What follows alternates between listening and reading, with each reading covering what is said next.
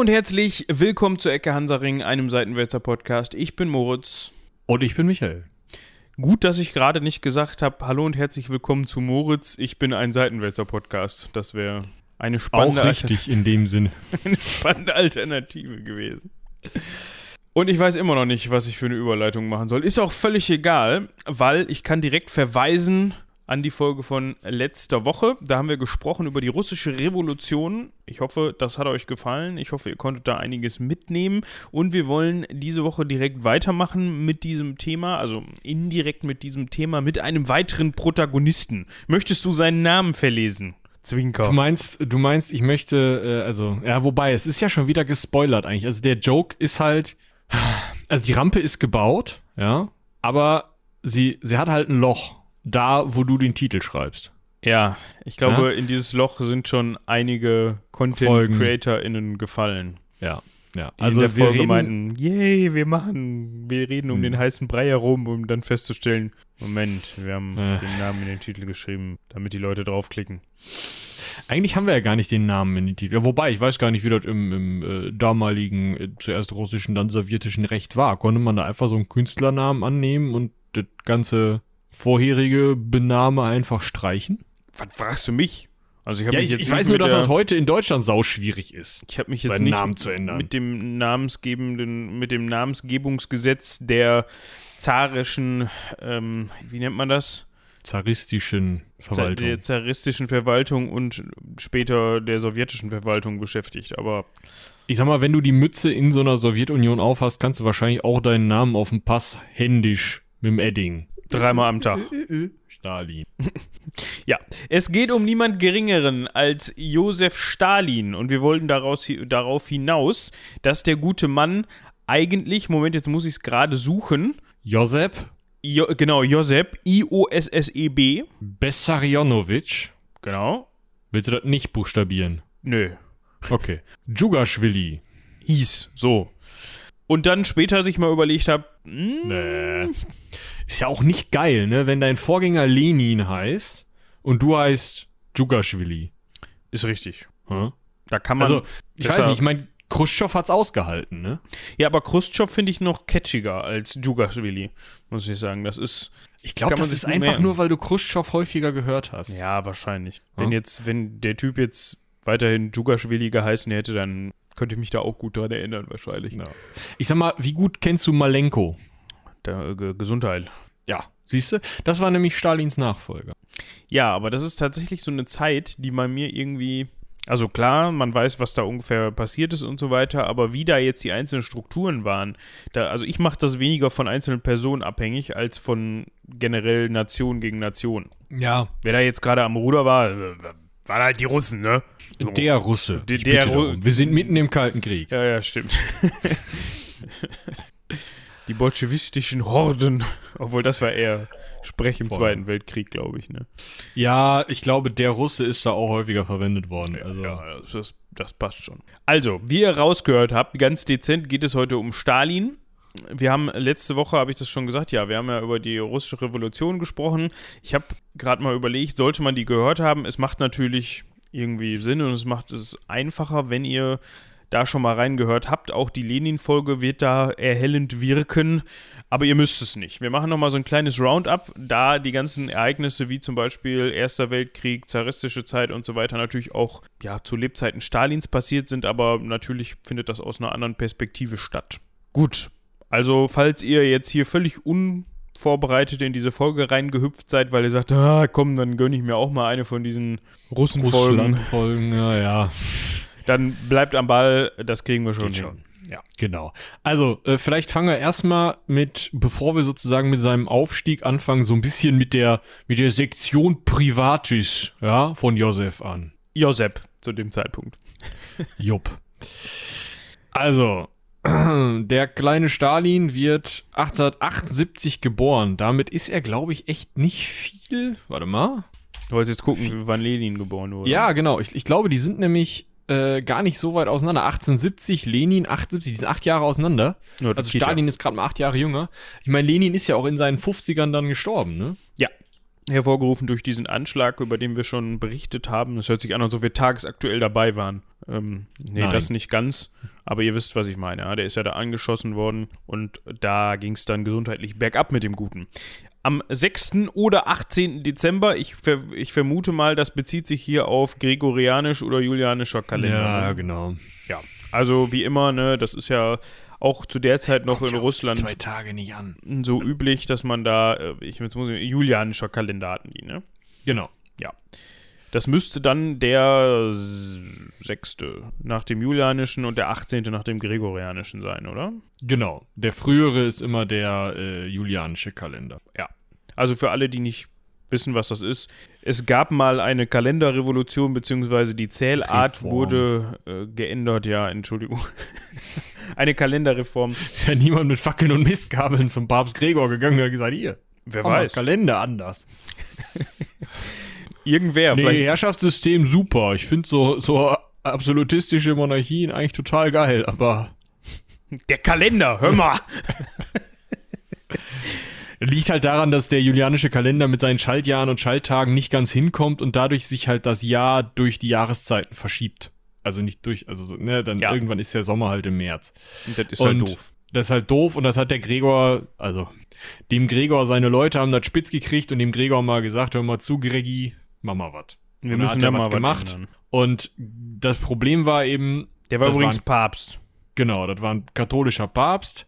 Und wo schon die Protestanten schwierig auf diese Kalenderreform reagiert haben, beziehungsweise in dem Fall häufig gar nicht, hat natürlich die russische äh, orthodoxe Kirche unter der Führung des russischen Zaren gesagt, nee, unser Kalender ist gut. Ja.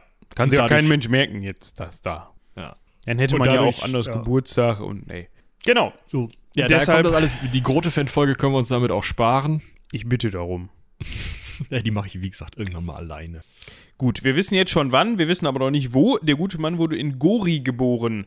Das ist eine Kleinstadt im heutigen Georgien und daher kommt auch dieser Name, also man hat es ja schon gehört, Djugaschwili. Die, dieses Willi am Ende, das verbinde ich immer mit irgendwelchen Bundesligaspielern aus dem Fußball natürlich. Da wusste man schon, okay, wenn das Willi am Ende steht, dann kommt er aus Georgien. Das ist, ähm, das Genau. kann man sich ganz gut merken. Beziehungsweise, nee, falsch. Dann trägt er einen georgischen Namen. So. Ja. Äh, Georgien, vielleicht nochmal um das einzuordnen, war zu dem Zeitpunkt kein eigenständiger Staat, sondern Teil des äh, zaristischen Russland. Dementsprechend kam Stalin dann eben, ja, also le- lebte eben unter zaristischer äh, Verwaltung und Georgien war sowas wie eine Provinz vielleicht. Sein Vater war Schuster, seine Mutter war Haushaltshilfe, seine beiden Brüder starben im Säuglingsalter, sodass er Einzelkind war. Und äh, ja, im Allgemeinen stammte seine Familie ursprünglich von Leibeigenen ab, also nicht wie bei Lenin dann irgendwie aus dem, aus dem Titularadel oder Verwaltungsadel, sondern tatsächlich eben von weit aus der Unterschicht und scheinbar hat es diese Familie oder hat es dieser, sein, sein Vater Bessarion, geschafft, aus der Leibeigenschaft zu entkommen, beziehungsweise war da irgendwie rausgekommen und war eben Schuster geworden. Mm.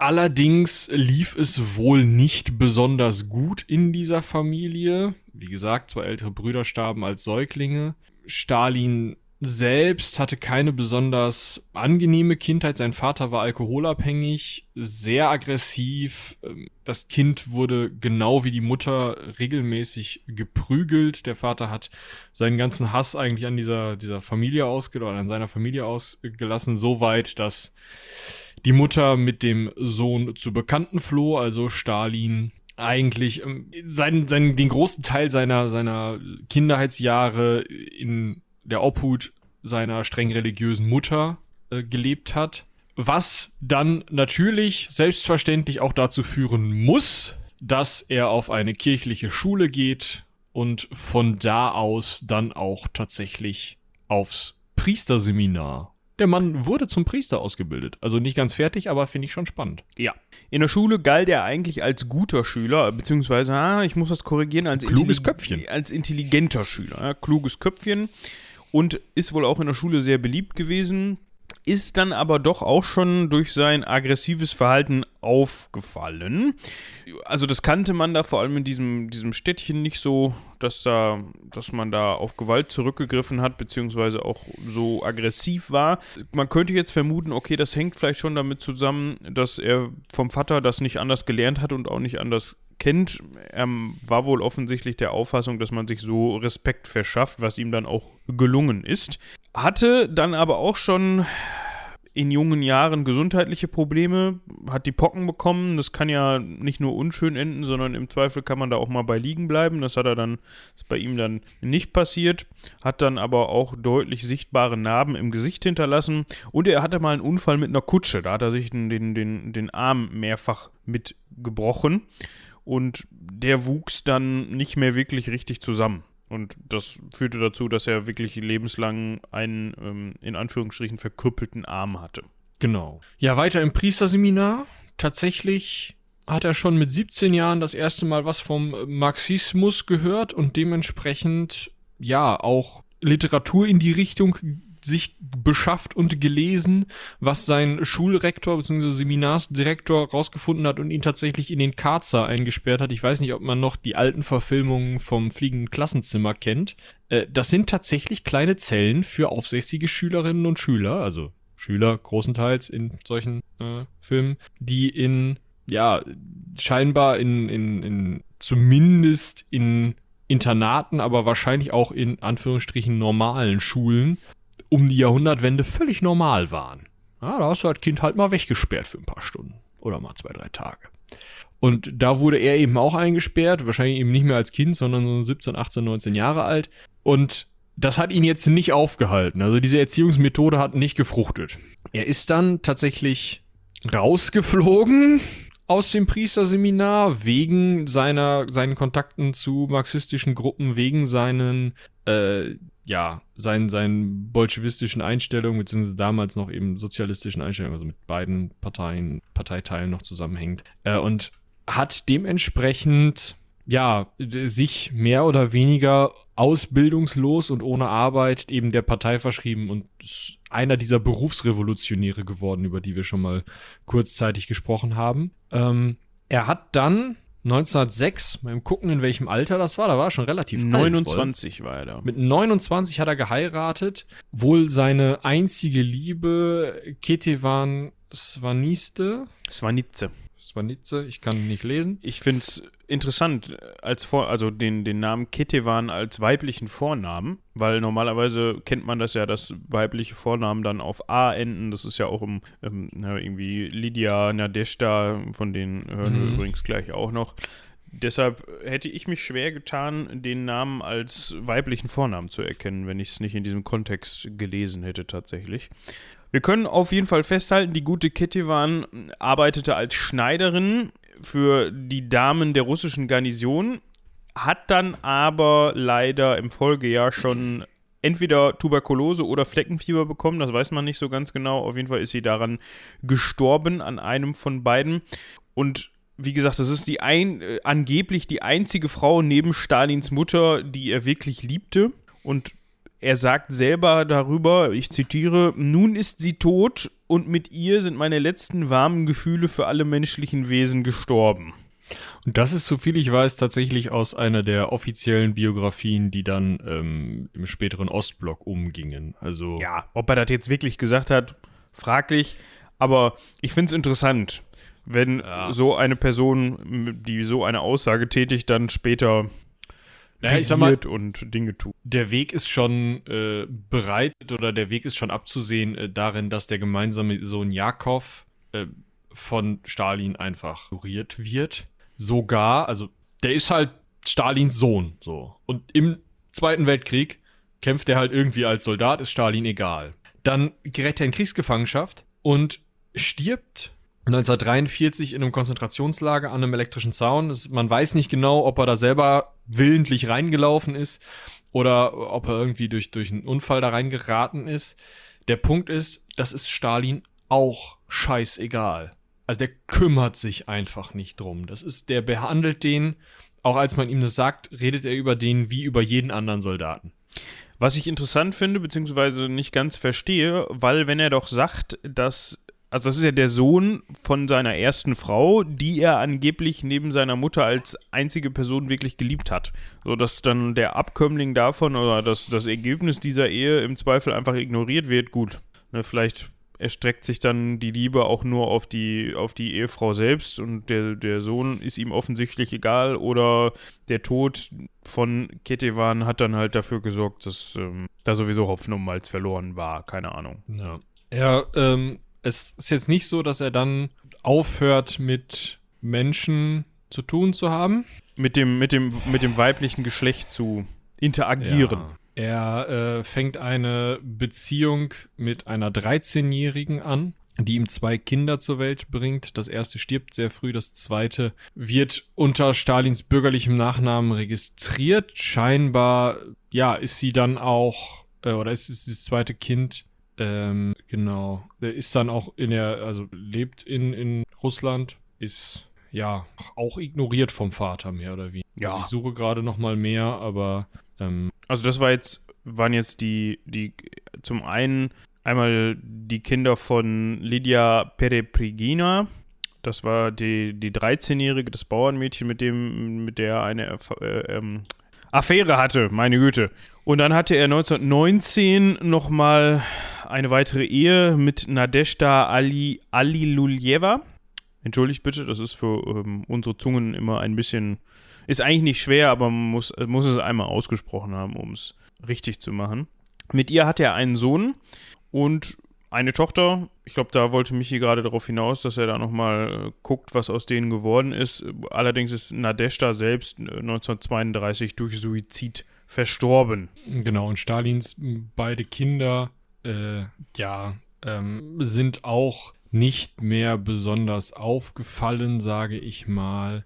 Wenn ich das richtig sehe, verzieht sich Stalins Tochter dann ähm, außer Landes nach Stalins Tod. Also aus dieser dritten Ehe, die Kinder werden wirklich anerkannt und als ja, Kinder eben äh, ja, gesehen, sage ich mal. Also die finden wirklich auch in der Öffentlichkeit als Kinder statt. Ähm, genau, die Tochter äh, wandert 67 in die USA aus und der Enkel ist tatsächlich bekannter Kardiologe geworden, der dann 2008 starb. Ähm, und der Sohn Vassili war tatsächlich sowjetischer General. Also der hat es tatsächlich noch relativ weit gebracht aber ist dann auf den Tod seines Vaters nicht klargekommen und in den Kerker gekommen, in Ungnade gefallen, in Sanatorien und Heilanstalten gewesen. Also äh, aus dieser ganzen Familie nach Stalin, die einen wurden ignoriert, die anderen haben es nicht besonders weit gebracht, außer eben diese eine Tochter, Svetlana, die eben in die USA ausgewandert ist und da eigentlich noch relativ normal lebt. Gut, Kommen wir aber mal zu seinen politischen Aktivitäten, so will ich es mal nennen. Oder Isabella hat es revolutionäre Tätigkeiten genannt. Das könnte auch so schön eine eigene Sektion im Lebenslauf sein, in der Vita. revolutionäre Das können Sie so, PowerPoint, ne, Photoshop, revolutionäre Tätigkeiten. Ja, gern gesehen. Bei dem einen oder anderen Chef oder bei der einen oder anderen Chefin sicherlich. 1897 schon ging es los bei ihm mit seiner ersten sozialistischen Organisation. Ich muss nochmal eben wieder hier ähm, zurückrechnen. Der Mann ist von 78. Das bedeutet, summa summarum, sind drei, sind, sind 13, äh, 20 Jahre war der gute Mann zu dem Zeitpunkt alt. Und da wird er aufgenommen in die sogenannte Mesam Dasi-Gruppe. Das bedeutet so viel wie die dritte Gruppe. Und da, also diese Gruppe war unter Führung später, späterer Menschewiki, das muss man festhalten, ne? Also nicht Bolschewiki, sondern Menschewiki. Ja, das ist aber damals ja immer noch ein Ding, ne? Also er tritt dann auch in diese Sozialdemokratische Arbeiterpartei Russlands ein, die ja jetzt zu dem Zeitpunkt schon so ein bisschen, wo es schon ein bisschen brodelt, wo Lenin schon agitiert und ähm, die schon nicht so richtig miteinander klarkommen, also wo schon sich zwei Flügel bilden, eben die Mehrheitler, die Bolschewiki und die Minderheitler, die Menschewiki. Mhm. Er fliegt dann eben aus dem Priesterseminar, weil er bei, Ach, dem, bei den Sozialdemokraten äh, Mitglied ist. Gut, mein Gott. Und dann lässt er sich tatsächlich bei den Sozialdemokraten anstellen und wird da Propagandist. Ist auch ein schöner, schöner Job, oder? Also daran sieht man, dass das Wort damals noch ein bisschen anders konnotiert war als heute. Ja, der war äh, ähm, Leiter oder nee, Mitarbeiter in der Marketingabteilung, würde man vielleicht heute Ja. sagen. Oder Also beim Eventmanagement. Beides, glaube ich. Also wenn Ja, du hat Streiks heutzutage, und Proteste organisiert. wenn du heutzutage Propagandist auf deine Visitenkarte schreibst, dann ist das, glaube ich, schwierig. Je nachdem, wen, wem du die zeigst und wo du dich bewirbst. Guten Tag. In Nordkorea geht das. Ähm, Ich bin äh, Peter Müller, Propagandist äh, zu Ihren Diensten. Schwierig. Ja, ja, als Propagandist kann man auch nicht immer so öffentlich auftreten. Also vielleicht gerade kann man im zaristischen Russland. auf seinem LinkedIn-Account stehen haben, dass man Propagandist ist, aber man sollte dann gleichzeitig auf Foto und seinem, Adresse weglassen. genau, auf seinem LinkedIn-Account nicht unbedingt veröffentlichen, wo man sich gerade aufhält, so mit Live-Standort von der, von der nächsten äh, Revolutionsparty oder sowas. Das hat dazu geführt, dass er auch diverse Decknamen verwendet hat und hier und da vielleicht mal von der Geheimpolizei beinahe geschnappt worden ist. Ich weiß nicht, ob er dann auch diesen Spruch, äh, äh, dies ist der Tag, an dem ihr Koba beinahe geschnappt hättet. Also, Koba war Ja, wahrscheinlich hat er das gemacht. Er hat auf jeden Fall, äh, also Koba, da kommt auch, äh, also es kommt aus einem Roman, bedeutet der Unbeugsame und den Roman fand er halt geil. Das war so ein kaukasischer Volksheld, der äh, Räuber, der da irgendwie als Volksheld verehrt wurde, der halt irgendwie in dieser georgischen, ähm, ja, Bevölkerungsmythologie irgendwie aufgekommen ist und dann eben in diesem Roman, äh, ja, verhandelt wird. Äh, Das ist nur einer seiner Namen, aber der Unbeugsame weist ja schon in die Richtung des Stählernen, ne? Ja, ja, es ist ein guter, guter Vorschritt, wenn man es so nennen will, zu Stalin der Stählerne. Also im Grunde durchläuft er so die klassische Ausbildung Ja. nicht, aber die klassische Leiter, wenn man das so nennen möchte. Wir können jetzt hier nochmal gucken, zum Beispiel, er wurde häufiger mal verbannt. Das konnte unter anderem daran liegen, dass er im Juli 1903 festgenommen wurde und nach Sibirien geschickt worden ist. Also ganz klassisch, wie man das kennt.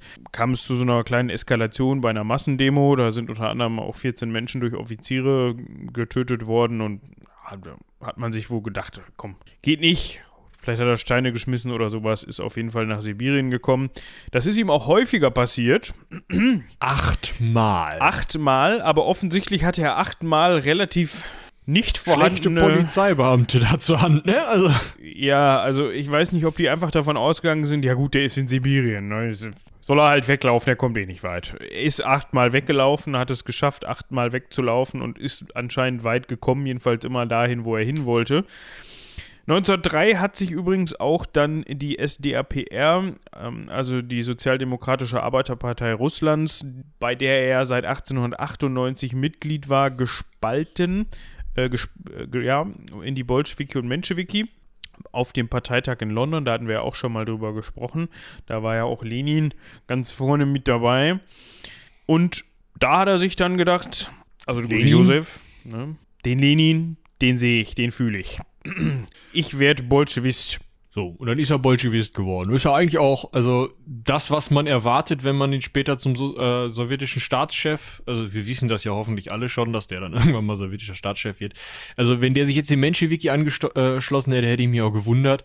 Also wie gesagt, das ist so ein bisschen die ja, klassische Karriere, kann man äh, vielleicht sagen. Er ist halt einfach innerhalb dieser Partei, innerhalb der Bolschewiki dann eben auch, ja, bis 1912 im Aufstieg begriffen, ist dann tatsächlich im Zentralkomitee, also in der, in der leitenden Gruppe dieser Partei, hat vorher sich einen Namen gemacht dadurch, dass er Leuten geholfen hat, aus Sibirien zu fliehen. Er hatte da ja wohl ähm, Erfahrung. Erfahrung, hat den einen oder anderen Verräter ermordet. Äh, haltet das schon mal geistig fest, ja. Verräter in diesem Fall natürlich in großen Anführungsstrichen. Also es ging darum, die Leute, die nicht ganz auf der eigenen Parteilinie waren, die vielleicht mal mit den Menschewiki zusammengearbeitet haben, oder natürlich gab es da auch welche, die dann in, ähm, ja, keine Ahnung, in, in irgendwie mit dem Staatsapparat zusammengearbeitet haben und den Zaristen oder dann später den ähm, äh, den Leuten der Übergangsregierungen äh, verraten haben, wo die äh, Bolschewisten zu finden sind und wie man die verfolgen kann. Solche Leute, da hat er geplant, wie die umgebracht werden können, um mal eben ein Exempel zu statuieren, so ein bisschen Mafia-mäßig. Du redest über uns. Pff.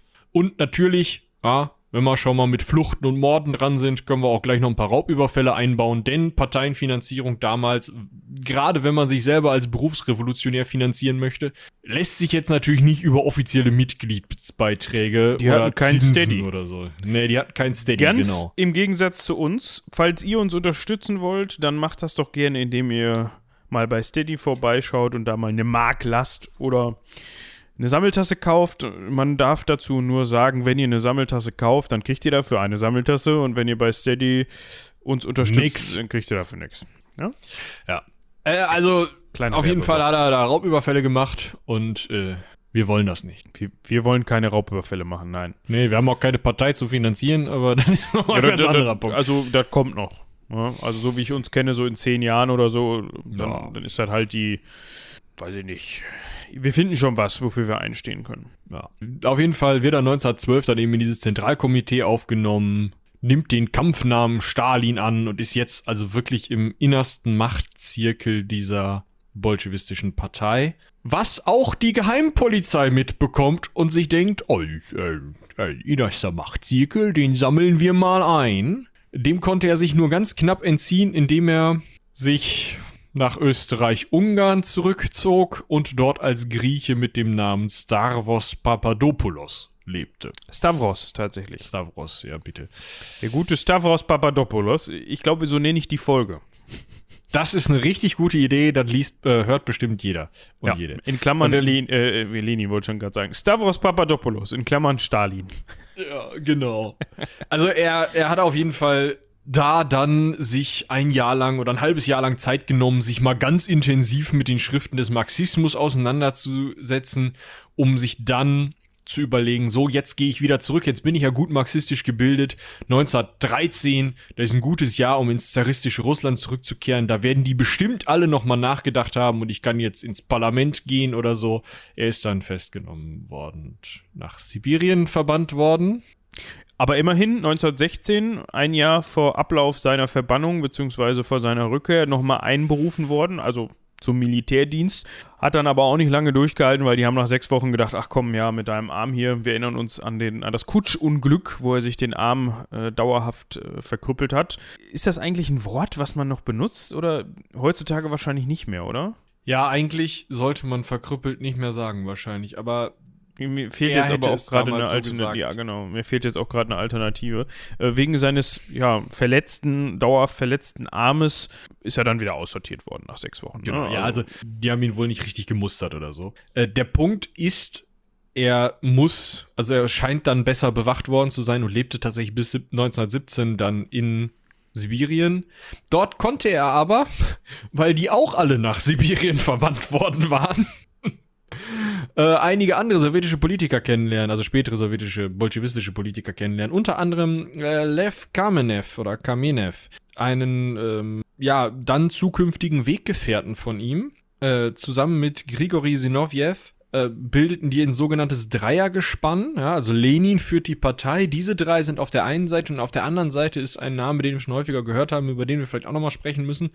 Wobei man sich da wahrscheinlich auch viel mit der Ideologie auseinandersetzen muss und wo sich das jetzt mit Lenin und Stalin beißt. Ähm, aber auf jeden Fall eine Seite dieses Dreiergespann, Stalin, äh, Kamenev, äh, Zinoviev. Auf der anderen Seite Trotzki, darüber dazwischen Lenin. Das ist sozusagen das, die Führungsstruktur der, äh, oder große Teile des inneren Zirkels der Bolschewiki, als sie in die Februarrevolution 1917 gehen. Ja, da könnt ihr dann letzte Folge nochmal vorbeihören. Stalin ist dann Zeitungsmann geworden, hat bei der Pravda gearbeitet. Ja, das kennen wir ja, ne? Das Blatt. Das ist ja gegründet worden von einem alten Bekannten. Also möglicherweise von Lenin, wenn ich mich da richtig erinnere. So kommt dann auch, also der Kontakt wird auch wahrscheinlich vorher schon zustande gekommen sein. Stalin ist ja, wie gesagt, jetzt auch jemand von Amt und Würden in der Partei. Dementsprechend kennt man sich da ja. Aber äh, liegt der Schluss ja auch nahe, dass man dann auch gleich mal bei Lenin ein paar Artikel schreibt oder was auch immer denn der da gemacht hat. So, er wird jetzt Mitglied des Zentralexklusivkomitees, kurz ZEK, im Juni 1917. auf dem ersten allrussischen Sowjetkongress das hört sich ja alles schon sehr ähm, wichtig und schwerwiegend an. Hat dann auch erst diese provisorische Regierung unter Kerensky unterstützt. Wir hatten das, glaube ich, letzte Folge nochmal angerissen, dass es da ja dann erst, ja, bevor dann die Bolschewiki da ans Ruder gekommen sind, nochmal so, eine, so einen leichten, so eine, so eine andere Regierung gab, die dann vor allem aus der Duma entstanden ist, weil sich, weil man sich da gedacht hat, Mensch, wir können das auch gut. Das denken sich ja immer viele nach so einem Umsturz. Hat dann aber, nachdem Lenin wieder auf der Bildfläche erschienen ist, doch gedacht, ah, den fand ich eigentlich immer schon gut.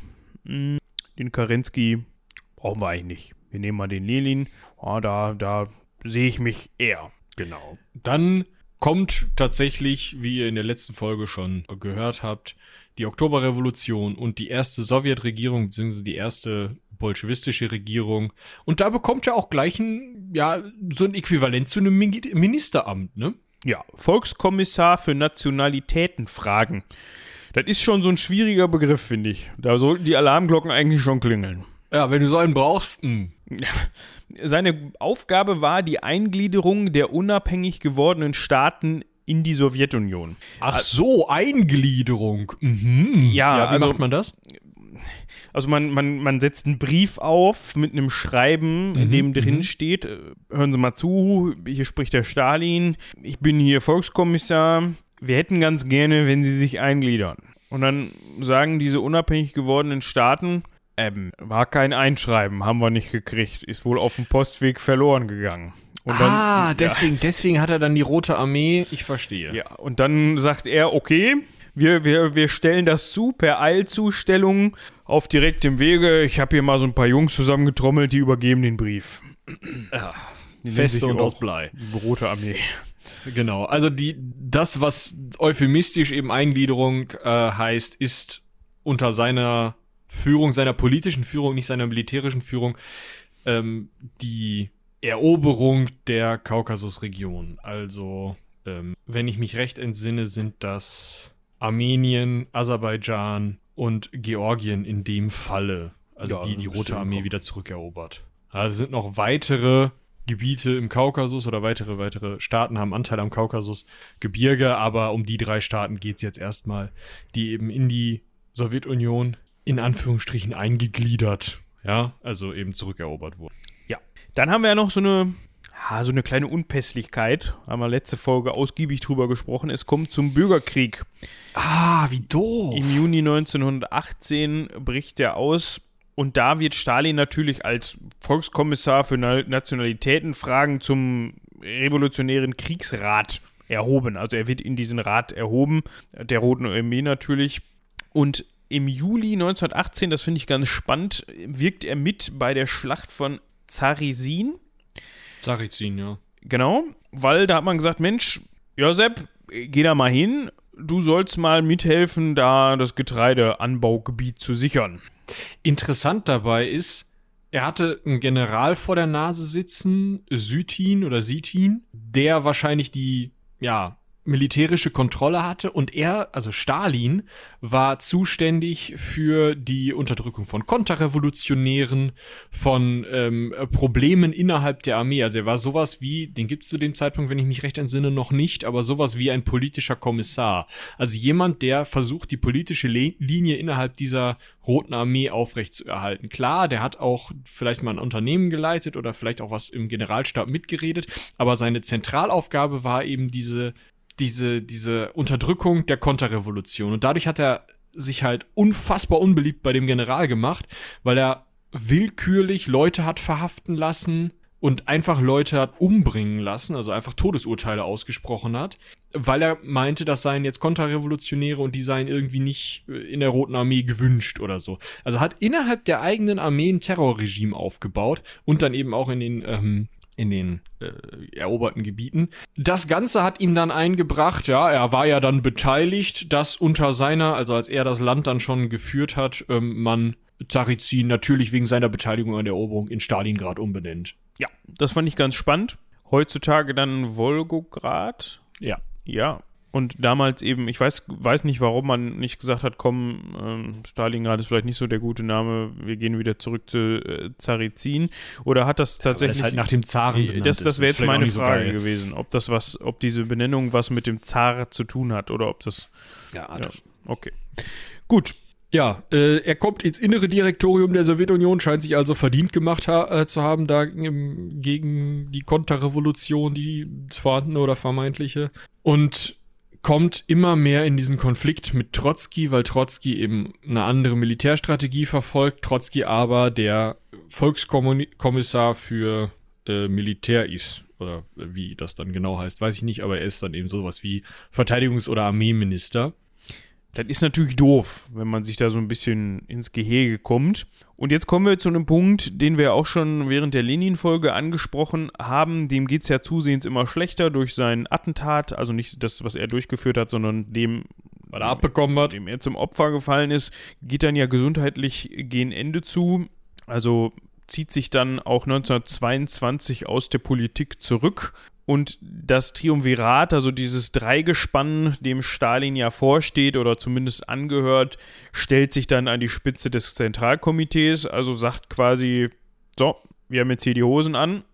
Daraufhin wird Stalin Generalsekretär und das bringt ihn in eine Position, beziehungsweise generell dieses, dieses Triumvirat bringt es in eine Position, an der man eigentlich nicht mehr vorbeikommt. Ja? Also die positionieren, positionieren sich da so gut, dass da eigentlich ja andere Mitglieder von der Macht wirklich ferngehalten werden können. Du meinst andere Mitglieder des Zentralkomitees, weil also ihr müsst euch das so vorstellen, dass eben dieses Zentralkomitee sozusagen den obersten ähm, das oberste Entscheidungsgremium gibt, wo eine gewisse Anzahl von Menschen sitzt, das sind acht, neun, zehn Leute, die alle Entscheidungen treffen und diesem sitzt der Generalsekretär vor und traditionell nicken die anderen Leute in diesem Komitee das ab. Da kann diskutiert werden, da kann auch relativ offen diskutiert werden, unter Stalin dann weniger offen, aber rein von der Idee her wird dann dort ein Beschluss gefasst und dieser Beschluss wird dann nach außen getragen und nach unten wieder durchgegeben. Und äh, zu diesem Komitee gehören dann auch noch so Kandidaten. Deswegen hört man häufiger mal,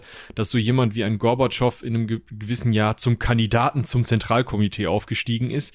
Das ist tatsächlich ein, ein Rang, der da schon zuhören, aber nicht mitstimmen darf. Und Stalin ist jetzt der Generalsekretär, also der, der da die Marschrichtung vorgibt und hat zwei Leute bei sich von diesem sehr kleinen Komitee, die auf jeden Fall mit ihm mitstimmen werden. Damit, da sitzt auch Trotzki unter anderem noch drin, aber damit hat er so viel Macht in den eigenen Händen als Generalsekretär, der auch alleine schon sehr, sehr viele Entscheidungen treffen darf, aber eben auch durch diese Leute, die mit ihm mitstimmen und mit der Möglichkeit zu entscheiden, weil dieses Komitee entscheidet, wer zum Kandidaten für das Komitee wird, also die Vorschläge annehmen, beziehungsweise Vorschläge macht und die anderen äh, unteren Komitees wählen diese Leute dann. Ähm, deswegen hat er auch die Möglichkeit, weitere Leute, die mit ihm mitstimmen, da reinzuwählen. Das heißt, an diesem Punkt jetzt schon ist er eigentlich so sehr im Zentrum der Macht, dass man an ihm nicht mehr vorbeikommt, dass man an ihm nicht mehr rütteln kann. Und das sieht auch Trotzki und das sieht auch Lenin. Und Lenin sagt, das geht nicht, der muss da weg, der Stalin. Trotzki hat natürlich auch keinen Bock auf den, weil er genau weiß, Trotzki und Stalin können sich nie leiden. So, also die können sich politisch nicht leiden und die können sich persönlich nicht leiden. Dementsprechend gibt das natürlich auch Probleme. Aber dieses politische Testament von Lenin, was also wirklich was hätte reißen können, Trotzki alleine hm, wahrscheinlich nicht, aber wenn Lenins Testament, in dem gestanden hat, Stalin muss da weg, an die Öffentlichkeit gekommen wäre, dann wäre es problematisch geworden. Aber dadurch, dass Stalin und sein Triumvirat so viel Macht in den Händen haben, konnten sie das unter den Tisch kehren. Und damit war eigentlich, sah es für Außenstehende so aus, okay, Lenin möchte Stalin als seinen Nachfolger haben. Lenin hat Stalin als seinen Nachfolger eingesetzt. Und alles, was der unter anderem auch gegen Trotzki macht, ist schon in Ordnung, weil das ist in Lenins Sinne. Und damit hat Stalin, wie gesagt, jetzt eigentlich die Machtposition. Ja. Spätestens dann, als Lenin Anfang 1924 stirbt, kann Stalin sich als ja, Nachfolger direkt ist so, eine, ist so eine Sache, was heißt in dem Fall Nachfolger, aber er kann sich in eine Position bringen, die ihn quasi als Chef dastehen lässt. Ja, also genau. ist jetzt nicht so, dass er dann irgendwie, keine Ahnung, zum König wird oder was weiß ich was, ne? aber er, er kann dann quasi die Macht auf sich zentrieren. Ja, also was heißt nicht zum König wird? Äh, es geht dann eigentlich direkt los, dass andere Leute versuchen, seine Macht einzuschränken. Also dass unter anderem eben auch Trotzki eben versucht, irgendwie noch an Stalins Macht zu knabbern. Das funktioniert nicht. Trotzki wird 1927, also drei Jahre nach Lenins Tod, aus der Partei ausgeschlossen und nach Kasachstan verbannt und dann aus der Sowjetunion ausgewiesen. Also ist der dann eben raus. Soviel ich weiß, wird er dann auch noch umgebracht von KGB-Agenten. Also ähm, den, der wird vom da schon sehr paranoiden Stalin auf jeden Fall ausgeschaltet als Gegner. Und er, Stalin versteigt sich immer mehr auf Intrigen, auf Repression, auf alle Möglichkeiten, die er hat, um auch die Politiker in diesem Zentralkomitee auf seine Linie zu bringen. Und Probleme für ihn sind unter anderem Kamenev und Zinoviev, seine beiden eigentlich Kollegen, die ihn mit an die Macht gebracht haben. Das hat zwei Jahre gedauert. 1926 wurden die schon aus der Partei rausgedrängt, also haben dann ihr Parteibuch zurückgegeben und Entschuldigung gesagt. Auch das eine Intrige durch Stalin, wo dafür gesorgt werden sollte, dass diese beiden Leute, die ja sozusagen bei ihm noch einen Stein im Brett hatten, die ihm also gefährlich werden konnten, die noch eine eigene, eine eigene Machtstruktur hatten, die irgendwie noch selbst in der Partei vernetzt waren und nicht nur von Stalins Gnaden da saßen, dass auch die rauskamen und er sich auf neue Leute stützen konnte. Unter anderem Bucharin, äh, Tak, Frunse und Dzerzhinsky. Dzerzhinsky wird nochmal interessant, das ist nämlich der Gründer des, der Tschecher und des späteren KGB. Also wirklich auch Leute, die zum einen Stalin nach dem Mund reden, zum anderen aber auch diese ganze Idee von Paranoia und Terror mit vertreten und dieser, dieser krassen Konterrevolution, die Stalin da ähm, für nochmal nötiger befindet, als es Lenin schon getan hat. Ja. Ab 1920, äh, 20, ab 1920 ist er dann auch Parteichef und lässt sich dann auch ab Dezember 1929, 27. was habe ich gesagt? Du hast 20 gesagt. Oh, 1927, ja, 20 also wäre ein bisschen früh, ist er dann Parteichef und lässt sich dann ab 1929 offiziell als Führer bezeichnen. Also, aber eigentlich ab 27 ist er dann schon Alleinherrscher der Sowjetunion, wenn man so möchte, als Parteichef der KPR, also der Kommunistischen Partei Russlands. Was geht er an? Schon im Jahr 1928 hat er sich gedacht, Mensch, das mit der Landwirtschaft ist zwar alles ganz schön und gut, ja, das versorgt uns auch größtenteils, aber ich fände das ja schöner, wenn das nicht jeweils einem Bauern gehören würde, sondern wenn wir das mal so kollektivieren. Das heißt, ja. wir schließen kleine Bauernhöfe zu sozialistischen Großbetrieben zusammen. Das hört sich auch viel besser an als Bauernhof, also sozialistischer Großbetrieb. Ne? So, jetzt könnte man sich vorstellen, da sitzt so ein Bauer auf seiner Scholle und dann kommt da im Zweifel irgendwie so ein Hansel von der Partei an. Im Zweifel hat er noch so ein paar Rotarmisten dabei. Und die sagen einem, so hör mal zu, da hinten, ne, das gehört jetzt alles dazu und äh, kannst da jetzt mit für arbeiten, aber gib uns mal deine Besitzurkunde hier oder wenn du sowas hast, übrigens, da hinten kannst du dich anmelden. Aber wirst du zur Schicht eingeteilt. Dann kommt das wahrscheinlich nicht ganz so gut. Ja, was heißt, es kommt nicht ganz so gut? Also wir haben hier tatsächlich eine der, oder etwas, das zu einer der schlimmsten Hungersnöte, etwas, das von vielen als Völkermord tatsächlich sogar eingestuft wird. Ähm, also eine Hungersnot, die auch vom Staat dazu gemacht wurde, äh, ja, der gesamten, der Geschichte zu tun. Das ist so, dass in diesem dann später Holodomor, also soviel ich weiß, großer Hunger, übersetzt, ähm, genannten Ereignis. Also das sind sozusagen die vor, ist sozusagen die Vorgeschichte, Tötung durch Hunger heißt es sogar. Das ist sozusagen die Vorgeschichte dazu. Ähm, also die Idee ist, im Moment läuft die Nahrungsmittelproduktion nicht so gut, weil wir einen Bürgerkrieg hatten jetzt warten wir nicht einfach, bis die Nahrungsmittelproduktion wieder anläuft in dem System, was wir haben, von größeren Bauern, relativ wohlhabenden Bauern, den von den ähm, Stalinisten, von den Sowjets sogenannten Kulaken, also den größeren Bauern und äh, von Kleinbauern eben, dass das irgendwie ähm, sich wieder erholt, sondern die Idee ist, nein, wir wollen jetzt diese großen Kollektivbetriebe, weil wir sehen, die Kulaken, die also vorher noch Rücklagen hatten, die den Krieg irgendwie besser überstanden haben als Leute, die nur auf ihrer Scholle von der Hand in den Mund leben, die produzieren im Moment besser, das heißt, größer ist besser, deswegen bauen wir jetzt einfach sozialistische Großbetriebe aus denen auf. Daraufhin stehen natürlich die Kulaken auf, also die, die, die wohlhabenden Bauern auf und ähm, wehren sich dagegen. Das führt dazu, dass das äh, stalinistische Regime einfach zu noch mehr Zwangsmaßnahmen greift. Das heißt, es wird noch mehr, noch schneller äh, zentralisiert. Es wird mit Waffengewalt und Folter dagegen vorgegangen, dass die Leute sich äh, irgendwie Nahrungsmittel horten und nicht bei den Großbetrieben abgeben, um dann wieder, damit die dann wieder verteilt werden können, sondern dass sie sozusagen was für sich selbst behalten. Die Leute wollen ihre Tiere zum Beispiel nicht abgeben. Viele Leute schlachten ihre Tiere, weil sie sie nicht abgeben wollen und essen dann lieber jetzt einfach drei Schweine, ja, und dann müssen sie nichts abgeben, als dass sie äh, dass sie die abgeben und nie wiedersehen sozusagen. Und es werden Quoten aufgestellt, die sofort diese Großbetriebe die sich ja noch finden müssen in dem Moment und die so auch in der Struktur nicht funktionieren. Und äh, je, je mehr Land, je zentralistischer bewirtschaftet wird, gerade wenn das eben von, von Handarbeit und noch ohne Trecker gemacht wird, äh, desto weniger ertragreich ist dieses Land im Zweifel. Also je, je, mehr sich um das Land einzeln gekümmert wird und jemand sozusagen sein eigenes seine eigene Scholle kennt, desto ertragreicher ist das wahrscheinlich auch. So, also diese Großbetriebe laufen noch nicht richtig kriegen, aber er rechnet aus dem, was die kleineren Betriebe dieser wohlhabenden Bauern vorher ähm, erwirtschaftet haben, plus naja, es gibt ja, es wird ja auf jeden Fall, es sind ja jetzt sozialistische Großbetriebe, die werden super laufen, da schlagen wir mal noch 20 Prozent drauf. Das kriegen die als Quote, die erfüllt werden muss. Und Quote, die erfüllt werden muss, heißt, egal, ob ihr was zu essen habt, die ihr da arbeitet, egal, ob ihr nächstes Jahr säen müsst, wir nehmen alles mit, was zur Quote gehört. Und wenn das weniger ist als die Quote, naja, dann habt ihr halt Scheiße gebaut und seid Konterrevolutionäre und dann darf man euch foltern und erschießen. Verhaften. Genau. Verschleppen das na, nach, nach Sibirien schaffen, was auch immer.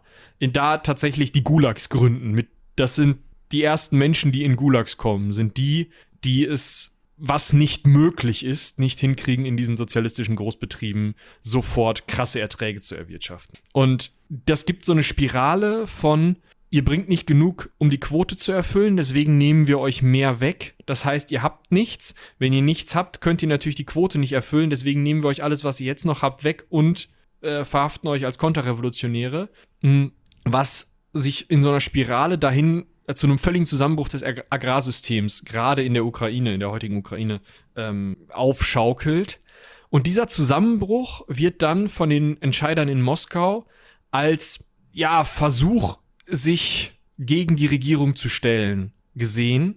Und daraufhin wird dem Welternährungsprogramm oder Äquivalenten dazu erstmal verboten, in der Ukraine tätig zu werden, sodass die Leute, den Leuten alles zu essen abgenommen wird und ihnen auch die Berechtigung abgenommen wird, etwas zu essen zu besitzen, weil sie ja die Quote erfüllen müssen, sodass sie verhungern müssen. Und das ist eben dieser Holodomor, dieser, diese Tötung durch Hunger.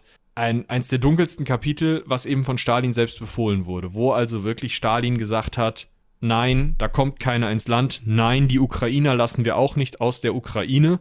Also es, es gab ja Binnengrenzen ähm, die, die Staatsgebiete, die heute Staatsgebiete sind, das passt nicht alles immer ganz, aber ähm, auf dem Gebiet der heutigen Ukraine, dort wurden eben interne Sowjetpässe ausgegeben, die die Leute als Ukrainer gekennzeichnet haben. Und wenn die Leute Ukrainer waren und mit diesem Pass oder als Ukrainer außerhalb der heutigen Ukraine gefunden wurden, wo gerade eben Hunger herrschte, was natürlich zu einer Fluchtbewegung führt, dann wurden die zurückgebracht. Also man wollte diese ukrainischen Menschen umbringen, auch weil man keine Ukrainer haben wollte, weil das ja nicht die neuen Sowjetbürger sind, sondern die einen eigenen Nationalstolz haben und das wollte man nicht. Also das ist gleichzeitig ein Vorgehen gegen die Ukrainer, als auch gegen die Bauern, als auch äh, gegen jede Vernunft. Das steht außer Frage. Das letzte vor allem. Also steht alles außer Frage, aber ne, um das nochmal zu unterstreichen. So, und wenn man gerade so eine Hungersnot im Land hat, dann kann man auch mal drüber nachdenken, wie man denn jetzt endlich das Wörtchen Industrialisierung anstoßen kann, also die, genauer gesagt, die Industrialisierung der Sowjetunion. Da gab es einen Fünfjahresplan ab 1928 und das hat man natürlich auch ebenfalls nicht gemacht, indem man lieb gefragt hat, sondern da ist auf Zwangsmaßnahmen zurückgegriffen worden. Und man wollte eben diesen Agrarstaat in einen Industriestaat umwandeln. Und genauso wie man das auch gemacht hat mit der Kollektivierung der Landwirtschaft und der systematischen ja, der, ja, des, des, des, der systematischen Tötung der Landbevölkerung hat man eben auch bei der Industrialisierung, wir haben es aber haben es ja auch vorher schon gehört, in der, in der letzten Folge ging es ja auch darum, dass man gesagt hat, okay, hier Arbeiter werden Soldaten gleichgesetzt, das heißt im Zweifel, wenn die nicht arbeiten, können die auch erschossen werden und so weiter und so fort. Dass das natürlich keinen stabilen Boden hat, auf dem das aufbaut, zu dem Zeitpunkt war ja eigentlich klar. Aber man war halt wirklich der Meinung, okay, mit Zwang kann man das im Grunde ohne Rücksicht auf Verluste einfach durchdrücken. 1934 kommt es dann zum sogenannten Parteitag der Sieger. Das ist auch so eine Geschichte für sich. Dort das muss man sich auch auf der Zunge zergehen lassen, finde ich. Ja, ja dort hatte man einen Gegenspieler Stalins, also einen politischen Gegenspieler namens Kirov, ja, das wäre doch mal schön gewesen, der hätte sich jetzt schön, ja, in so einem demokratischen System gibt es ja auch immer mal Wechsel, ja, äh, da hat man sich dann gedacht, der Kirov, der kann sich doch jetzt mal auf diesen Parteitag von den Parteidelegierten zum, zum Generalsekretär wählen lassen. Machen wir mal eine schöne Wahl. Ja, das hat auch soweit geklappt. Also der, der ist, ist gewählt auch, worden. Ich wollte gerade sagen, es haben mehr Leute für Kirov, mehr Delegierte für Kirov gestimmt als für Stalin. Das Problem an der ganzen Geschichte war nur, dass der Stalin, Stalin, nicht gefallen. Nee, und der hat da ja so ein paar Werkzeuge. Ja, der hat halt einfach diese Wahl Kirovs, also das Wählen Kirovs, den Delegierten als antisowjetisches Verhalten zugesprochen. Oder nee, welches Wort wollte ich jetzt benutzen? Angekreidet. So. Ja. Und die sind dann in den offen, öffentlichen sogenannten Moskauer Prozessen zum Tode verurteilt worden und hingerichtet. So. Und das ist ähm, ja, mal wieder typisch Stalin. Und da kann man dann wirklich davon sprechen, dass seit der Ermordung von Sergei Kirov, der natürlich dann auch ermordet worden ist, dass seit diesem Zeitpunkt eine Art von Stal äh, Stalin stalinistische Säuberung stattgefunden hat. Ja? Also da war dann halt sind die Dämme dann letzten Endes komplett gebrochen und oppositionelle Personen wurden halt komplett verfolgt und ermordet. Also das war halt wirklich ja, ohne Rücksicht auf Verluste. Wer unbequem wird, wird ermordet. Wer in irgendeiner Weise aufbegehrt, wem auch nur im Ansatz nachgesagt werden kann, dass er irgendwie revolutionäre Tätigkeiten betreibt oder sowas. Und selbst wenn du überhaupt nichts mit all dem zu tun hast und einfach nur zur falschen Zeit am falschen Ort warst, bist du halt ähm, verfolgt und ermordet worden, weil das ist ja auch das Prinzip von Terror im Zweifel veranlasst das dazu, Leute, die mit Gedanken spielen, dass das nicht alles so rund läuft, auf jeden Fall die Füße stillzuhalten. Ja. Genau. Kirov wurde dann von einem Attentäter umgebracht und äh, ja, das ist halt, es ist halt einfach normales Vorgehen sozusagen dann im stalinistischen Russland. Ja. Von, ja, passt nicht. Pff. Genau.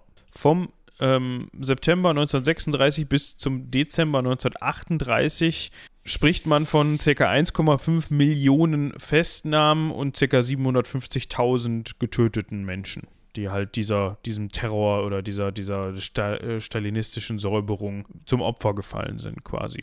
Und gleichzeitig sorgt man natürlich auch dafür, dass Stalin eine Art von Glorifizierung ja, es gibt halt immer wieder, ihr, ihr, habt die Bilder bestimmt alle schon mal gesehen. Große Paraden, Stalins Bild, uh, er ist hier der große Generalsekretär, er sorgt für, dafür, dass es allen gut geht, er ist der große Vorsitzende und so weiter und so fort. Es gibt halt einfach einen Personenkult um Stalin gleichzeitig mit diesem großen Terror. Ja, also das geht so einher. Ne, das ist so ja. richtig mit dem Stempel ins Gesicht. Also damit auch der oder die Letzte mitbekommt, wer hier das Sagen hat und ähm, wo der Kurs hingeht, sozusagen. Aber vielleicht mal eine kleine Bemerkung am Rande. Du kennst das doch bestimmt auch. Command Conquer, ich glaube Alarmstufe Rot 2 ist es. Ich weiß nicht, ob in 1 auch schon welche vorkommen. Diese Zeppeline, die so Bomben schmeißen von den Sowjets da. Habe ich nie gespielt tatsächlich, Command Conquer diese, also ich denke mal, viele von den ZuhörerInnen werden die kennen, die Kirovs.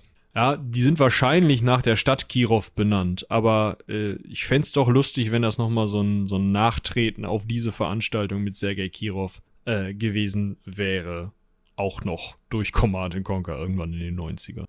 Ach du, das kann ich mir auch gut vorstellen, dass das zumindest ja, mit rein Die Leute, die das Spiel gemacht haben, werden das wohl gewusst haben, denke ich. Ja. Also, Die werden sich so ein bisschen informiert haben zumindest. Könnte ich mir gut vorstellen.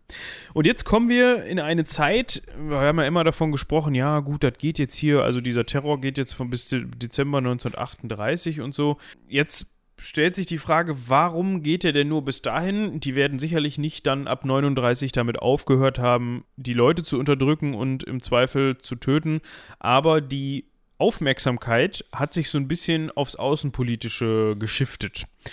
Am 23.08.1939 kommt es nämlich zum Nicht-Angriffspakt zwischen Deutschland und der Sowjetunion, also zum sogenannten Hitler-Stalin-Pakt.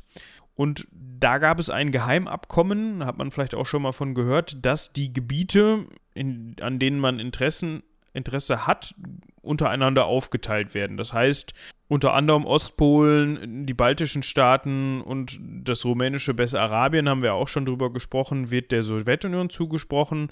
Und ja, das hat die Rote Armee sich auch nicht zweimal sagen lassen. Die hat nämlich dann bis September 1939 da mal nachgeguckt und den Leuten das dann mitgeteilt. Also die Rote Armee im Speziellen hat da mal den Leuten mitgeteilt, dass sie jetzt zur Sowjetunion gehören. Genau, also es ist im Endeffekt eine komplette Eroberung, die dann auch zum später im November 39 zum Winterkrieg gegen Finnland führt. Also im Endeffekt einfach der Versuch, die zaristisch kontrollierten Gebiete wieder zu erobern und in die Sowjetunion einzugliedern, beziehungsweise es wird halt gemacht. Ja, und man hatte halt auch noch im Zweifel die Rückendeckung, beziehungsweise die Bestätigung durch Hitler, dass, dass ja, Stalin oder der, der Sowjetunion da nicht zwischengefunkt wird, sozusagen. Ebenfalls 39, einen guten Monat später, kommt es dann auch noch zu einem Grenz- und Freundschaftsvertrag zwischen dem Deutschen Reich und der Sowjetunion. Da wird dann nochmal genau festgelegt, wo die neuen Grenzen quasi verlaufen. Und da passiert Stalin ein Fehler. Aber was heißt Fehler? Es gibt Der ja auch, glaubt gibt auch teilweise, gibt er auch selber sogar zu später. Er ist sich sicher, okay, das passt. Das hält. Das hält. Ne, da können wir von ausgehen, die Deutschen werden sich auf keinen Fall gegen die Sowjetunion wenden, weil er auch nicht davon ausgeht, dass die Deutschen dafür überhaupt die Kapazitäten haben oder das militärische, ähm, die militärischen Kapazitäten, um irgendwie da diesen, diesen Krieg so weit vorzutreiben. Da hat er sich leider vertan. Am 22.06.1941 kommt es dann zum deutschen Angriff auf die Sowjetunion. Und wie schon gesagt, Stalin ist ja, nicht mit runtergelassenen Hosen erwischt worden, aber erstmal war er auf jeden Fall überrascht, weil ja eigentlich ab 1920 war ja die Zusammenarbeit für beide nützlich. Dementsprechend hat er gesagt, ja, die haben eigentlich überhaupt gar keinen Grund. Im Moment profitieren die ja einfach nur davon, dass wir zusammenarbeiten. Und am 5. Mai, also knapp, äh, mal gerade gucken, knapp zwei Monate vorher, hat er in einer Rede noch verlauten lassen, dass ja Deutschland Russland nie aus eigenem Antrieb angreifen würde. Ja. Wobei es da auch Stimmen gibt, aus der Soziologie unter anderem, die sagen, ja, er, er wusste das, er hat eigentlich damit gerechnet, aber hat angreifen lassen, um diesen Mythos von einem Überfall, von einem unprovozierten Überfall ähm, zu schaffen und sozusagen sich in eine Opferrolle zu begeben, die er dann ja, hinterher nutzen kann, um politisch besser dazustehen. Ich glaube, ich will das nicht bewerten, ähm, es ist aber eher eine Randmeinung. Ja, also genau, man kann ihn nicht mehr fragen und er wird hätte im Zweifel auch nicht die Wahrheit, also die Wahrheit ja. gesagt, die ihm zu Passe kommt, aber gut, Auf was da Fall, jetzt stimmt, ist die Frage. Äh, sitzt dann das Volkskommissariat zusammen und er, ja, ist sauer ohne Ende, macht seine Leute rund, macht seine Untergebenen rund und äh, sagt ihnen, sie hätten alles verschissen das muss wohl ein Zitat sein, was Lenin aufgebaut habe, lässt sich selber zum Oberbefehlshaber der Roten Armee benennen und baut erstmal Scheiße.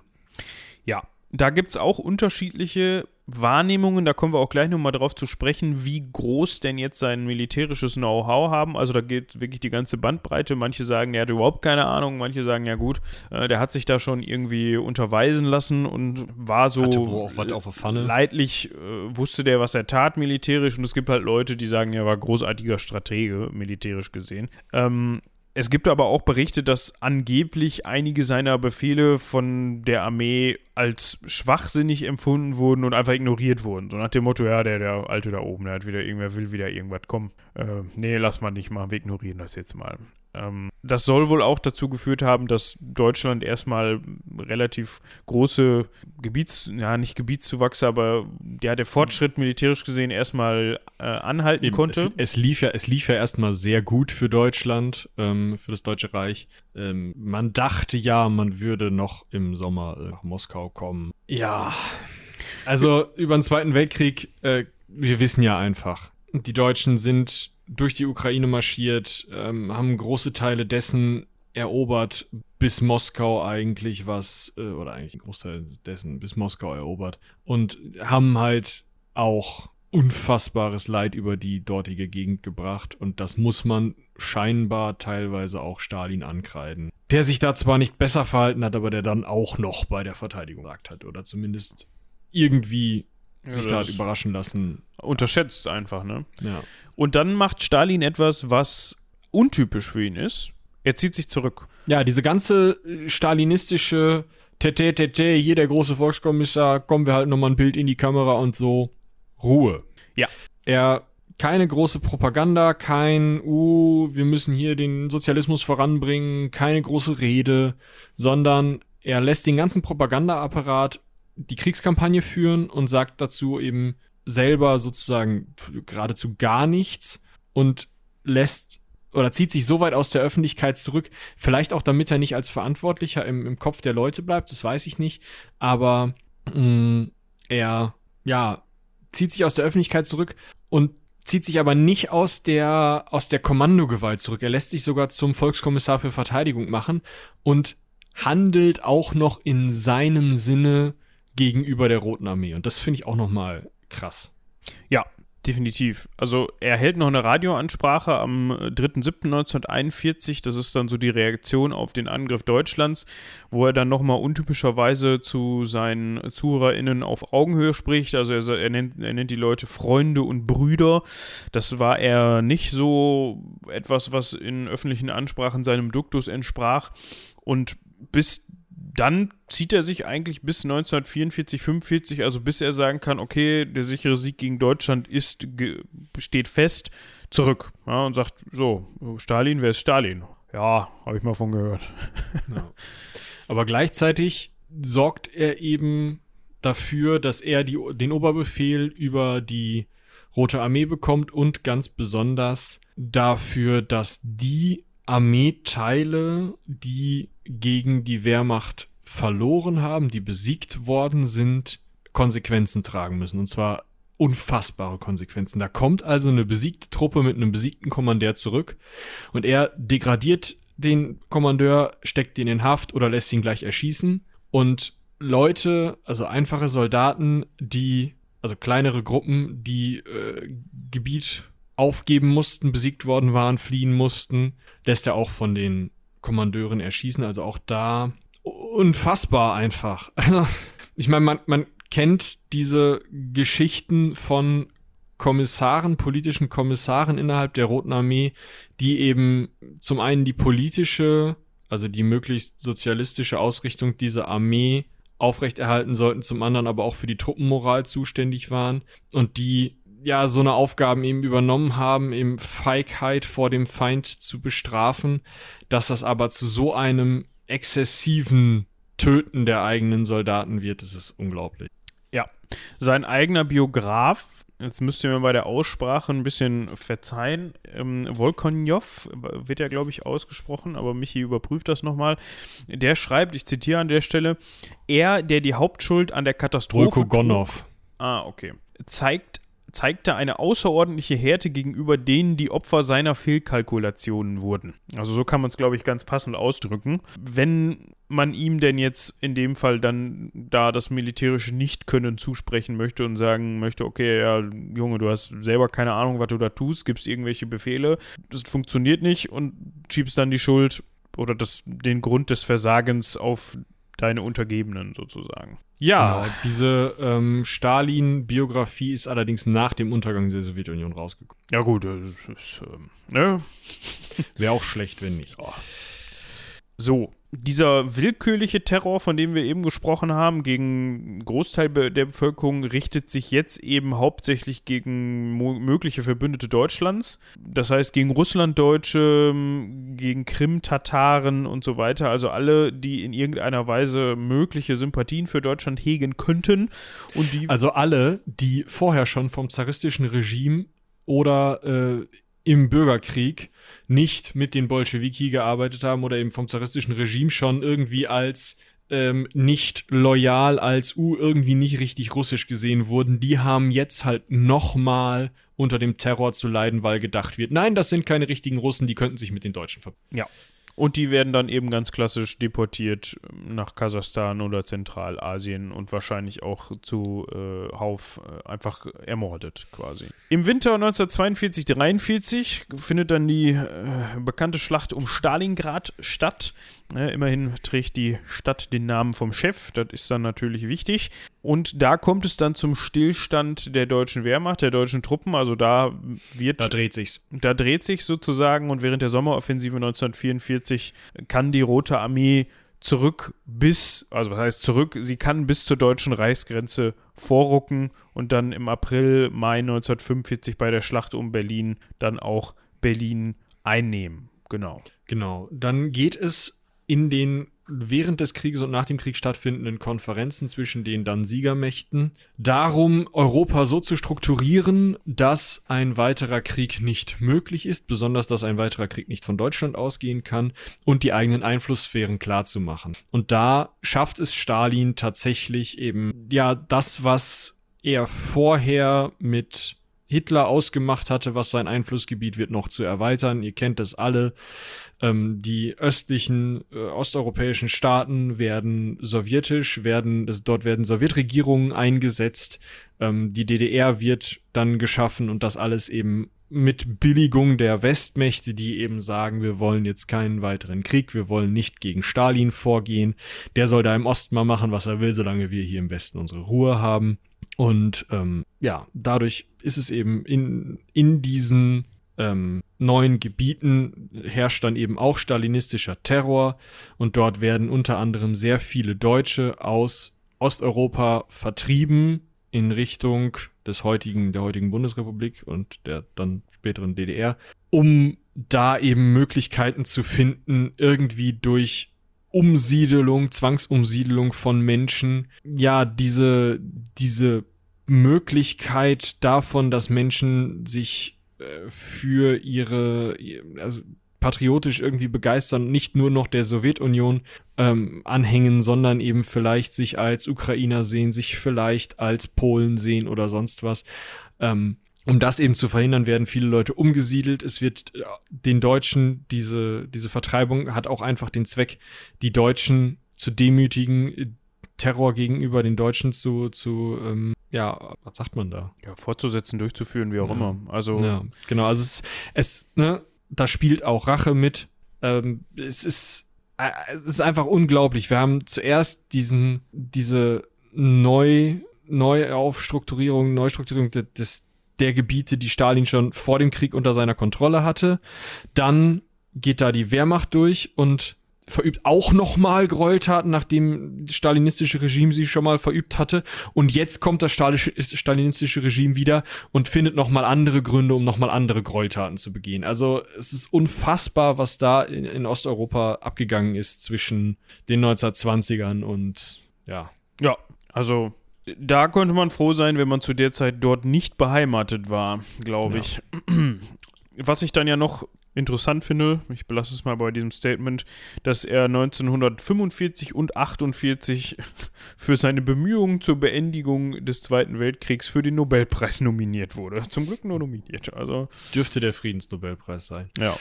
Das muss man sich mal auf der Zunge zergehen lassen. Genau, es wird dann versucht, äh, von verschiedenen ähm, Seiten zu bewerten, wie er denn jetzt Krieg geführt hat und ob das toll war oder nicht. Ähm, ja, Moritz hat es vorhin schon gesagt, von lobend bis kritisch ist alles dabei. Ja. Das hängt natürlich auch von der eigenen jeweiligen ideologischen Einstellung ab, wie man das jetzt findet. Ja. Aber damit ist ja eigentlich die Alleinherrschaft Stalins jetzt sicher. Ja, also das kann man im Grunde so festhalten. Es wird auch weiterhin damit fortgefahren, ja, unabhängige Sozialisten bzw. Kommunisten in den Staaten, die von der UdSSR dominiert werden, quasi auszuschalten. Das heißt, Stalin möchte nach wie vor natürlich keine Konkurrenz.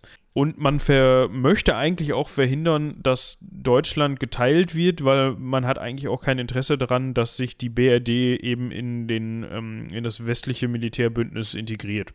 Also das ist äh, ja, hat man eigentlich kein Interesse dran. Da ist man ja bekannterweise dann gescheitert, beziehungsweise man konnte die Teilung nicht verhindern.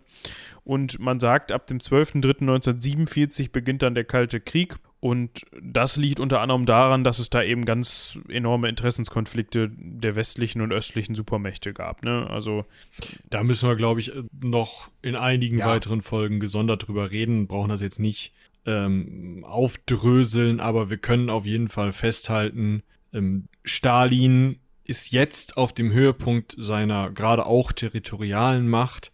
Stalin sitzt komplett unangefochten im, im Sattel und fängt auch wieder an, sich in der Öffentlichkeit zu zeigen und sich glorifizieren zu lassen. Äh, tatsächlich mehr Städte werden nach ihm benannt, Gebäude werden nach ihm benannt, Stalinstraßen werden aufgemacht. Ähm, es gibt Statuen und Statuen und Statuen. Es und Statuen. Ja, ach, es ist unfassbar. Also es wird ein riesiger Personenkult um diesen Mann gemacht, der dann ja auch erst ja nach der oder durch die Entstalinisierung durch Khrushchev wieder endet. Ja. Wo wir gerade von Khrushchev sprechen. Ein Name, den ihr sicherlich schon mal gehört habt, auf den wir jetzt gar nicht so extrem eingehen wollen. Wir wissen auf jeden Fall, dass ah, auch ein Stalin wird ja älter und am 28.02.1953 hat Stalin eben verschiedene Herren zu sich eingeladen. Unter anderem war da auch der Herr Khrushchev mit dabei äh, zum Abendessen nach äh, Kunzewo. Das ist eine ehemalige Kleinstadt westlich von Moskau und hat sich offensichtlich mit denen unterhalten und am frühen Morgen des 1.3.1953, also einen Tag später, am Morgen darauf quasi, erlitt Stalin dann wahrscheinlich allein und unbemerkt einen Schlaganfall. Das ist auch erst gar nicht so aufgefallen, weil seine Mitarbeiter zwar bemerkt haben, okay, der kommt irgendwie nicht zum Frühstück und das, äh, keine Ahnung, äh, das 6-Minuten-Ei ist unangetastet. Ich weiß nicht, was der gerne zum Frühstück gegessen hat. Auf jeden Fall hatten die jetzt nicht so das Bestreben, da mal nachzugucken, weil wir haben ja schon von dem guten Stalin mitbekommen, dass der auch äh, gern mal zu jähzornigem Verhalten neigt und ähm, ein bisschen ne, cholerisch wahrscheinlich ich mir sein das kann. total gruselig vor. Überleg mal, du, da liegt der Typ, vor dem du ewig Angst hattest, in seinem Büro im Sterben und niemand traut sich da reinzugehen, weil alle so eine Angst vor dem Typen haben? Ja. Es und angeblich ist er dann erst um 23 Uhr. Das heißt, der hat da wahrscheinlich fast 24 Stunden in seinem Büro gelegen. Gefunden worden. Er hat wohl noch er war wohl bei Bewusstsein, konnte sich aber nicht mehr bewegen. Und Ärzte haben dann schwere Hirnblutungen diagnostiziert. Und er ist dann am Abend des 5.3., also vier Tage später, dann äh, im Alter von 74 Jahren gestorben. Ein Problem war, dass er zuvor noch eine antisemitische Kampagne aufgesetzt hatte, um seinen Sicherheitsapparat, also seine ähm, Geheimpolizei, und das Militär noch einmal in seiner Paranoia zu säubern, in Anführungsstrichen, also dort nochmal wieder Menschen, die nicht mit ihm übereinstimmten oder die vermeintlich nicht mit ihm übereinstimmten oder die ihm vermeintlich nicht genug nach dem Mund redeten, umbringen zu lassen. Äh, Im Zuge einer solchen Kampagne hat er unter anderem propagandamäßig jüdische Mediziner, also besonders jüdische Mediziner, ähm, beschuldigt, Stalin vergiften zu wollen. Das war natürlich jetzt auch nochmal ein Problem, weil dann in dieser Situation, weil das eben als Ärzteverschwörung ähm, ja dargestellt wurde, äh, niemand mehr oder niemand Ausgebildetes mehr zur Hand war, der ihm vielleicht noch hätte helfen können, wenn man ihn früher gefunden hätte. Dementsprechend hat er sich da nochmal ins eigene Knie geschossen. Ähm, aber also auch er war zusätzlich noch Antisemit. Ja. Ja, man hat ihn dann ähm, aufgebahrt, hat ihn äh, auf dem Roten Platz neben Lenin da balsamiert unterbringen wollen. Im Gedränge bei seiner Beisetzung starben nochmal 500 Menschen. Also es gab tatsächlich eine große Zahl von Menschen in der Sowjetunion, die ihn so gut fanden, dass sie da zu seiner Beisetzung kommen wollten. Und ähm, auch danach wurde seine Leiche immer wieder angesehen in diesem Lenin-Mausoleum. Ähm, sie ist dann aber 1961 im Zuge der Entstalinisierung durch Khrushchev eben ähm, ja, da rausgenommen worden und auf dem Ehrenfriedhof an der Kremlmauer beigesetzt worden. Also Stalin liegt jetzt nicht mehr da im Mausoleum. Im Gegensatz zu Lenin. Also das, um das also selbst posthum sorgt der Mann auch dafür, dass andere sterben. Ja, super, danke. Um das Ganze auf einer zugegeben, aber auch schwarzhumorigen Note zu enden, möchte ich hier, wie ich es schon mal getan habe, nochmal die große Empfehlung zum Film Death of Stalin aussprechen. Der stellt diese merkwürdige, ähm, weiß ich auch nicht, komische Situation um den Tod von Stalin dar in einer ja, satirischen ähm, Verzerrung mit ähm, großem großem Staraufgebot. Äh, Steve Buscemi, ähm, der ist dann noch dabei. Captain Lorca aus äh, Star Trek Discovery, wie heißt er denn? Jason Isaacs, genau. Ähm, Jeffrey Tambor ist dabei. Also einige Leute, die man echt kennt, die echt großartig spielen und die sich eben als, ja, sozusagen das Zentralkomitee, das dort eben vor Ort ist und da zum Essen ist, äh, dann halt einfach trotzdem wie die kleinen Kinder verhalten und sich nicht trauen, sich irgendwie um die Nachfolge zu kümmern oder alleine nur zu Stalin reinzugehen. Ist ein sehr unterhaltsamer, wie gesagt, schwarzhumoriger Film. Roger Ashton Griffith spielt mit als Mu Musician One. Aha, woher weißt du das jetzt? Äh, Gerade auf der Seite von IMDb. Ah. Ja. Ja, den muss ich mir auch noch angucken, den kann ich noch nicht. Der ist wirklich, wirklich großartig. Ja, er ist von 2017, noch gar nicht so alt, obwohl ja. fünf Jahre. Aber gucke ich rein, machen vielleicht auch die Zuhörer und Zuhörerinnen. Gut, das war's mit das war's zu Stalin und mit Stalin. Mhm. Wir hoffen natürlich, euch hat das Ganze gefallen. Ihr konntet ein paar Infos rausziehen und habt vielleicht auch noch mal was mitbekommen, mitnehmen können, was ihr noch nicht wusstet. Ich für meinen Teil finde das immer sehr spannend, weil das auch für mich persönlich so ein bisschen so eine Aufarbeitung dieser ganzen Geschichte ist. Also, weil man ja auch jetzt, auch wenn man mal Geschichte studiert hat, irgendwie nicht allumfassend. nicht alles. Mit. Nee, das ist, das ist ja auch immer so ein bisschen der Trugschluss. Du, du studierst doch Geschichte, du musst doch jedes Datum und jedes, jede. Nein. Äh, man, man lernt ja nicht äh, die Geschichte seit den Neandertalern auswendig und kann dir jedes Ereignis und jede Jahreszahl vorbeten, sondern man lernt ja die Methodik der Geschichtswissenschaft anhand von in, in Be Bezug auf die Gesamtheit einigen wenigen Beispielen. Ja, also man hat ja nur, was eine Regelstudienzeit, sechs Semester? Man hat ja im, im klassischen Sinne oder laut Plan äh, sechs Möglichkeiten, sich mit einer bestimmten Sache zu beschäftigen. Und wenn man dann mal ja. in einem dieser Semester zufällig ein Stalin-Seminar hatte, ähm, dann weiß man was zu Stalin. Aber eben nicht ja. zu Alexander dem Großen, wenn man kein Alexander der Große Seminar hatte. Genau. So ist das. Um nochmal so einen kleinen Schwank aus der Geschichtswissenschaft oder dem Geschichtsstudium hier mit reinzuschmeißen. Gut, haben wir noch was? Ich glaube nicht. Nochmal vielen Dank an Isabella fürs genau. Recherchieren. Hat uns sehr gefallen, hat uns sehr viel Spaß gemacht. Und äh, für den Rest bleibt uns gewogen. Vielen Dank fürs Zuhören. Haut rein. Bis zum nächsten Mal. Bis dahin. Tschüss.